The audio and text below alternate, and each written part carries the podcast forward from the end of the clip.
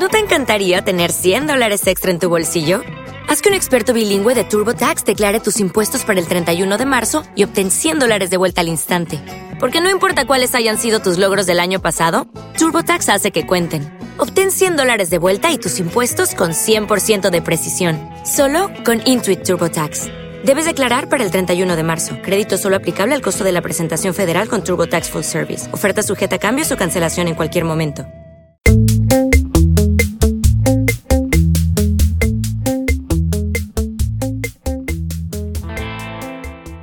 Bienvenidos un día más a Handy Spanish, el podcast en el que vas a sentirte un poquito más cerca de España. Aquí vas a aprender cultura española, gramática, vocabulario, consejos y mucho más para mejorar cada semana tu español conmigo. Hoy, de nuevo, jueves, como cada jueves, tenemos un nuevo episodio de este podcast para aprender español. Hoy episodio 117. Y si eres nuevo o nueva por aquí y no has escuchado los otros podcasts, tienes 116 podcasts disponibles, además de este, así que no hay excusa. Y bueno, vamos a hablar hoy de una palabra que tiene muchas formas de decir lo mismo, es decir, podemos encontrar muchos sinónimos o muchas expresiones que al final dicen lo mismo que esta palabra. ¿Y de qué palabra estoy hablando? Bueno, la palabra es problema. Sí, aunque la palabra problema no es una palabra muy positiva y a mí en el podcast y en la vida en general me gusta ser bastante optimista y positiva, bueno, pues a veces también tenemos que aprender este tipo de palabritas, ya sabéis. Así que hoy vamos a tratar este tema, ¿vale? Formas de decir lo mismo, sinónimos para decir esto, pero os voy a dar opciones para que no sonéis siempre igual. Así que esto es lo que vamos a trabajar en el podcast de hoy. Pero antes quiero hacerte una pregunta. Y es que cuando hablas español no te sientes seguro, sobre todo cuando estás hablando con un, por ejemplo, un nativo, ¿no? Que está en una cafetería sirviéndote un café y te mueres de ganas por tener una conversación con él, pero no sabes cómo empezarla porque tú sabes que él está trabajando, pero a ti te apetece hablar español porque no tienes oportunidad y no sabes cómo hacerlo. Bueno, pues si te sientes así, si realmente quieres pues poder pues no sé, como sacar ese español que llevas dentro, pues ya sabes, no te sientas solo, estamos aquí, estamos aquí, pero quizás tú no nos conoces. Y es que tenemos el Club Handy Spanish, que es un club en el que personas como tú, que quieren hablar español, tienen la oportunidad cada semana de hablar español y además de yo corregir su español. Así que si quieres tener clases de conversación y clases también de gramática cada semana y tener acceso a un grupo estupendo, porque es un grupo estupendo, nosotros nos llamamos nuestra, entre nosotros la familia española, entonces imaginaos. Así que si realmente quieres formar parte de esta familia española, eres más que bienvenido o bienvenida al club. El Club Handy Spanish. Actualmente el Club Handy Spanish cuesta 30 euros al mes únicamente 30 euros al mes, que es lo que puedes gastarte probablemente si te vas a tomar una pizza y te bebes dos cervezas. o sea que no hay excusa. Si realmente, solo si realmente quieres pues mejorar un poco tu español, un poco bastante, cada semana tener un hábito, pues ya sabes, en el Club Handy Spanish te estamos esperando. Ahora vamos con el podcast de hoy. Como sabéis, siempre empiezo con una palabra confusa o con un 2 por 1 Seguro que si eres un asiduo del podcast, pues ya conoces esto. Pero bueno, os cuento un poquito la palabra de hoy, de qué os voy a hablar hoy en esta sección del podcast en la que siempre os hablo un poquito más de, vocabulario o de palabras que mis estudiantes pues tienen unos pues, problemas con ellas o que, bueno, tienen muchos significados y me parecen interesantes para, para comentar, ¿no? Hoy tenemos un 2 por 1 y es un 2 por 1 que pronto, cuando empiezas a estudiar español, te das cuenta de que pasa algo, ¿no? Esto pasa algo aquí. Bueno, pues la palabra es tiempo. El primer significado de tiempo es la duración, ¿no? Por ejemplo, ¿cuánto tiempo queda para acabar la clase? Pues bueno, quedan tres minutos para eh, terminar o para acabar, da igual, podemos utilizar terminar o acabar la clase. Entonces, ¿cuánto tiempo queda? Aquí estamos hablando como una duración. Quedan 5 minutos, quedan 3 minutos y fijaos aquí también el uso del verbo quedar. Recordad que quedan cinco minutos no es lo mismo que cuando decimos eh, quedar con alguien, como to meet someone. O también yo me quedo en casa. Stay at home. Es que no me voy a ir de casa porque hace mucho frío y yo me quedo aquí calentita. ¿Vale?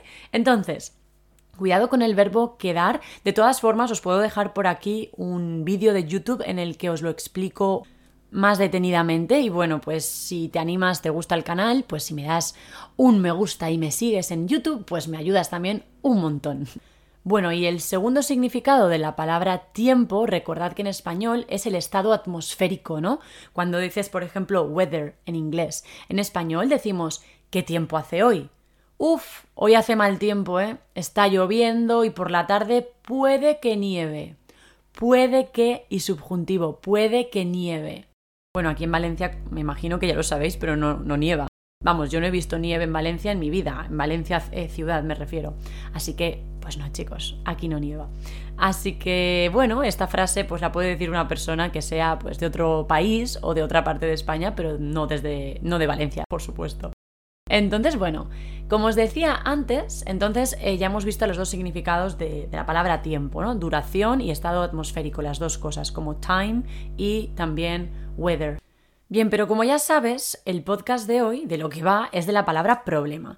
Y he elegido hablaros de esta palabra porque muchos de mis estudiantes la utilizan a menudo, sin embargo no conoce las otras formas que hay para poder decir esto, y sobre todo también porque esta palabra se puede decir de muchas otras formas, con algunos matices o incluso en el lenguaje coloquial. Y entonces, cuando usamos esta palabra o, estas palabras que tenemos ahora que vamos a aprender ahora en el lenguaje coloquial, pues muchos estudiantes se quedan bloqueados. Es como, pero ¿qué dices? Entonces, por eso me ha parecido interesante, pues bueno, comentarlo.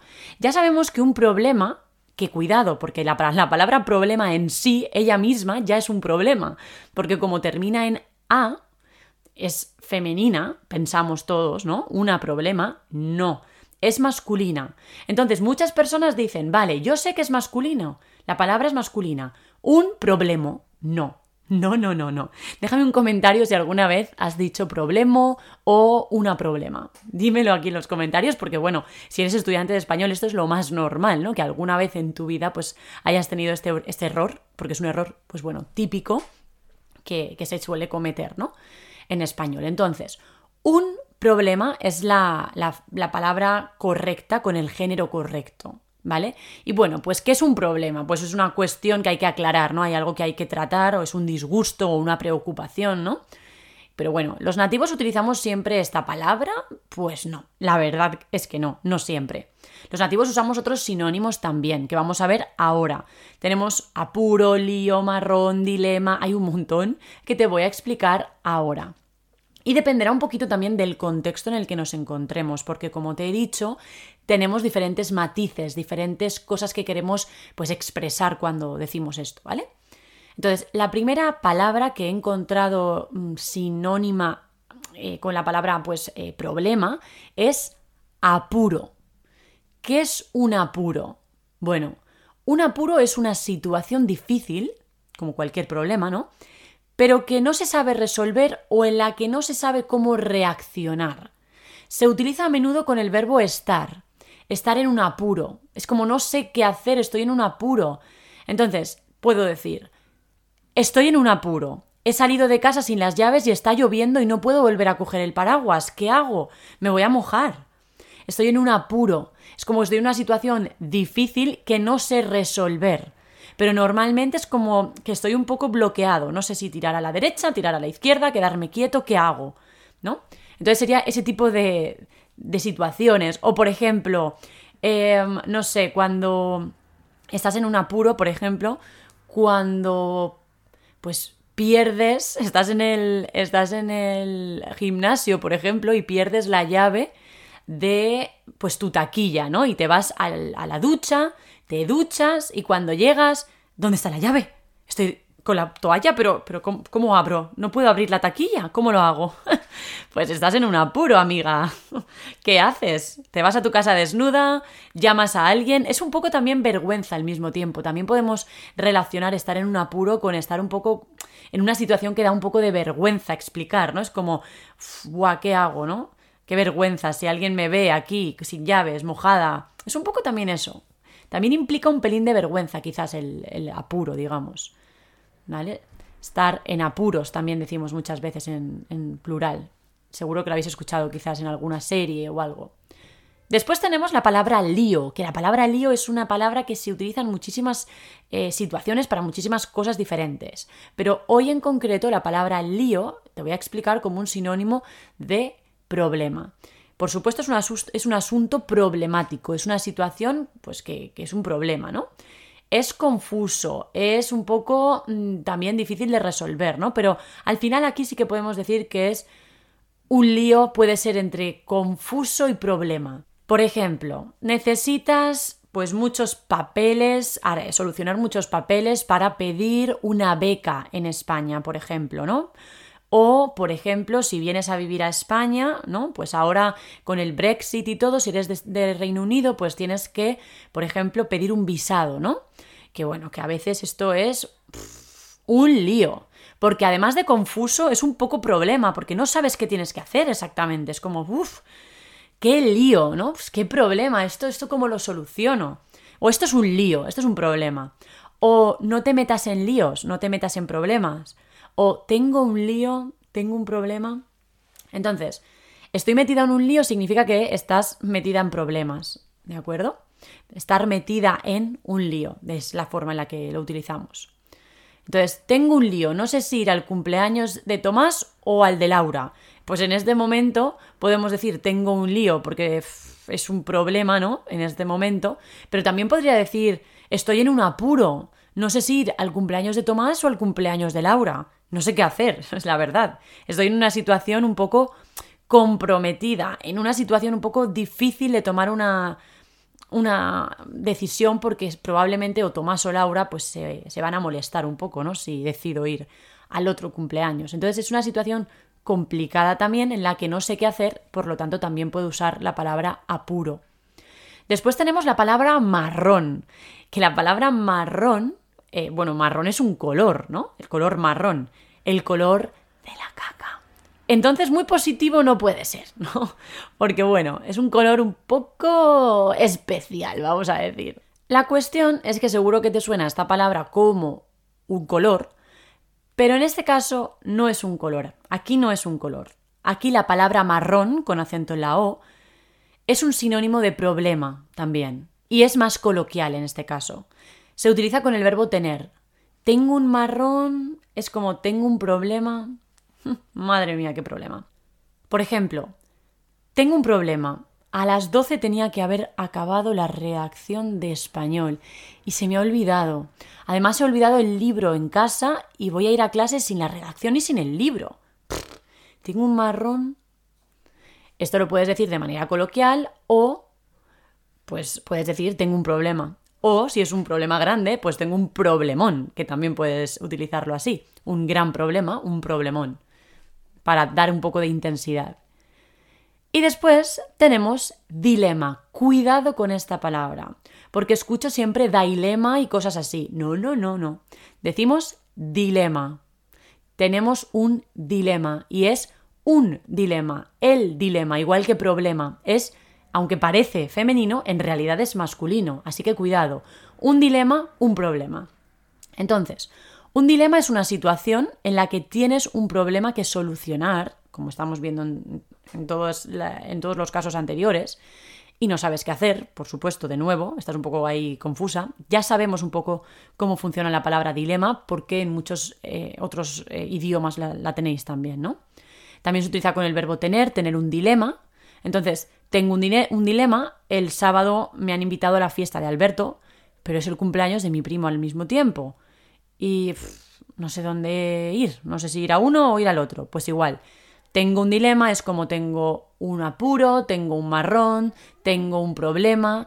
En realidad, dilema podría ser un poquito más formal. Obviamente, dilema es más formal que tener un marrón o tener un lío. Entonces, también es importante que diferencies el registro cuando estás eligiendo una palabra u otra palabra. ¿Vale? Además de estas palabras nuevas, también usamos la palabra problema como diminutivo, como te he dicho, con aumentativo. Por ejemplo, eh, si tenemos un problema, pero es pequeño, que no tiene mucha importancia, que es como algo insignificante, que no es muy importante, ¿no? Decimos, tenemos un problemita, ¿eh? Tenemos un problemita o tenemos un problemilla. Problemita o problemilla. También podemos decir hay un problemita o hay un problemilla si queremos ser más generales. No tenemos, sino que hay. Hay un problemilla con el sonido, Sara. No sé qué pasa, pero no te escucho bien por ejemplo. Hay un problemilla o hay un problemita. Es como no es súper importante porque puedo escucharte, pero mm, hay algo diferente a otros días. Si por lo contrario es un problema muy gordo, algo muy grande e importante, entonces decimos, como os he dicho antes, un problemón. Espero que no tengáis problemones, la verdad, porque no molan nada. No me gustan nada. ¿Conoces los diminutivos y los aumentativos en español, por cierto? Porque en el Club Handy Spanish tienes una clase donde os lo explico todo esto, ¿eh? Y hay también unas hojas de actividades. Los aumentativos y los diminutivos en español dicen mucha información cuando los utilizamos. Entonces, no siempre significa que algo es grande o algo es pequeño. Hay más cosas en las que podemos un poco investigar y saber cómo utilizarlos. Si te interesa este tema de los diminutivos y aumentativos o quieres ver la clase de, esta de gramática que hice, bueno, pues te voy a dejar aquí el enlace para que puedas acceder y, bueno, ver un poco de qué va esto. Venga, y ahora hacemos un resumen global de las palabras que hemos encontrado como sinónimas de problema. Tenemos problema, que hay que tener cuidado porque es femenina la palabra y además eh, no decimos nunca problema, es problema. ¿Vale? Eso por un lado. Después tenemos la palabra apuro, la palabra lío, la palabra marrón, que es tanto un color como un problema, y luego tenemos dilema. También hemos dicho que dilema funciona como problema, es masculina y termina en A, pero no importa, es un dilema. Luego también hemos hablado de que podemos decir problema como algo muy pequeñito, problemita y problemilla, pero cuando queremos intensificarlo y decir que es muy grande, pues decimos problemón.